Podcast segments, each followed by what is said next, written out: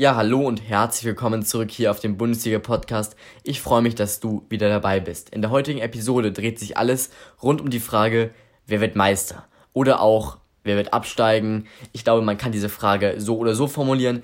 Ich werde ein bisschen auf die verschiedenen Vereine, auf die Tabellensituation eingehen und ich wünsche dir viel Spaß beim Anhören dieser Folge. Jetzt kommt kurz das Intro und danach sehen wir uns, beziehungsweise in dem Fall hören wir uns ja direkt gleich wieder.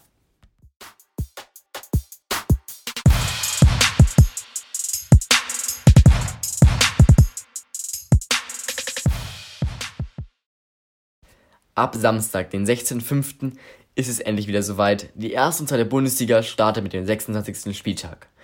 Und wir gehen mal auf die Frage ein, wer wird Meister oder wer wird absteigen.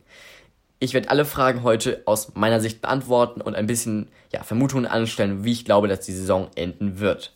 Gehen wir auf die Frage ein, wer wird Meister? Zurzeit könnte man sagen, okay, Bayern München erster 55 Punkte, Dortmund zweiter 51, danach Leipzig dritter 50, Gladbach vierter 49 Punkte und Leverkusen Fünfter mit 47 Punkten. Zurzeit klare Differenz zwischen Bayern und Leverkusen, ne? das sind 8 Punkte. Aber extrem spannend wird es auf jeden Fall zwischen BVB mit 51 Punkten und Leverkusen mit 47. Das sind nämlich nur 4 Punkte, die vier Plätze unterscheiden. Und dann nochmal den Sprung auf zum FC Bayern München.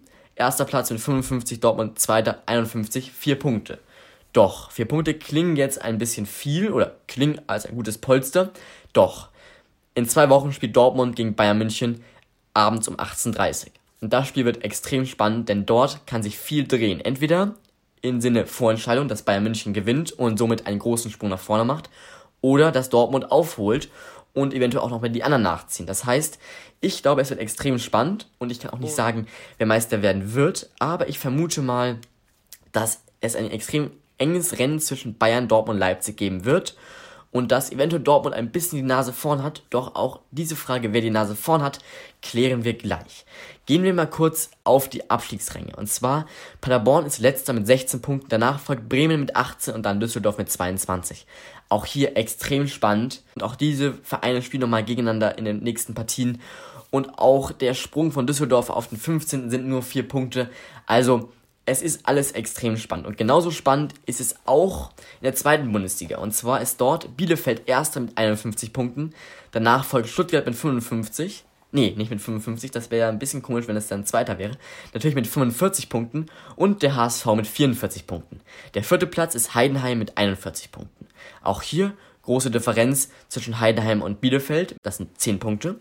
Aber Stuttgart und HSV zum Beispiel sind ja nur ein Punkt und das ist im Grunde ein Unentschieden, ein Spiel und schon ist alles gedreht. Und auch Bielefeld könnte in einem direkten Duell schwächeln und somit wieder Punkte, ja, entweder Punkte ausbauen beim Gewinn oder halt im direkten Duell Punkte verlieren. Und hier wird es auch im unteren Bereich sehr, sehr spannend, noch spannender als in der ersten Liga. Und zwar hat Dresden als letzter 24 Punkte. Danach folgt Karlsruhe auch mit 24 Punkten und dann Wiesbaden als 16. mit 25 Punkten. Das ist noch enger beieinander und da wird es noch spannender, weil da ist wirklich, da darf man sich als Verein wirklich, glaube ich, keinen Fehler erlauben, denn sonst sieht es sehr schnell, ähm, ja, schlecht aus und da muss wirklich jeder punkten, weil sonst ist jeder verlorene Punkt schlussendlich, ja, kontraproduktiv. Kommen wir zu der nächsten Frage, die ich schon vorhin angesprochen habe. Wer hat die Nase vorn oder auch grob als, als Überthema Voraussetzungen der Vereine. Ähm, jetzt hatten die Vereine ungefähr mindestens eineinhalb, zwei Monate Zeit, sich vorzubereiten. Aber die Vorbereitung war natürlich nicht wie sonst. Es war kein reguläres Training, keine Spiele, ähm, kein Krafttraining, wenn dann nur zu Hause, kein Gruppentraining. Alles wurde individuell von den Spielern gestaltet. Das heißt, in dem einen Verein waren die Spieler zum Beispiel deutlich williger, dass sie sich fit halten und in einem anderen Verein eher weniger, dann ist natürlich die, der Einstieg wieder deutlich, ähm, ja, eine deutlich große Differenz zwischen den Vereinen. Deswegen glaube ich, alles steht und fällt mit der Vorbereitung der Vereine und wie sich die Teams und auch die Spieler individuell, welchen Willen sie aufgebracht haben in der Vorbereitung. Ich glaube wirklich, dass die Klasse nicht so entscheidend ist wie die Vorbereitung in dem Fall. Und die letzten, ja, es sind jetzt 26. Spieltag, das heißt, es ist ja nicht mehr allzu lange zu spielen. Kommen wir zum nächsten Punkt. Schwierigkeiten.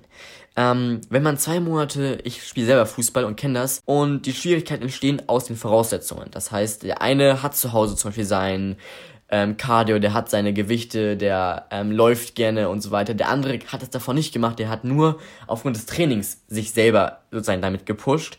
Der muss natürlich eine ganz andere Level jetzt aufbringen als Leute oder als Spieler, die das schon gemacht haben.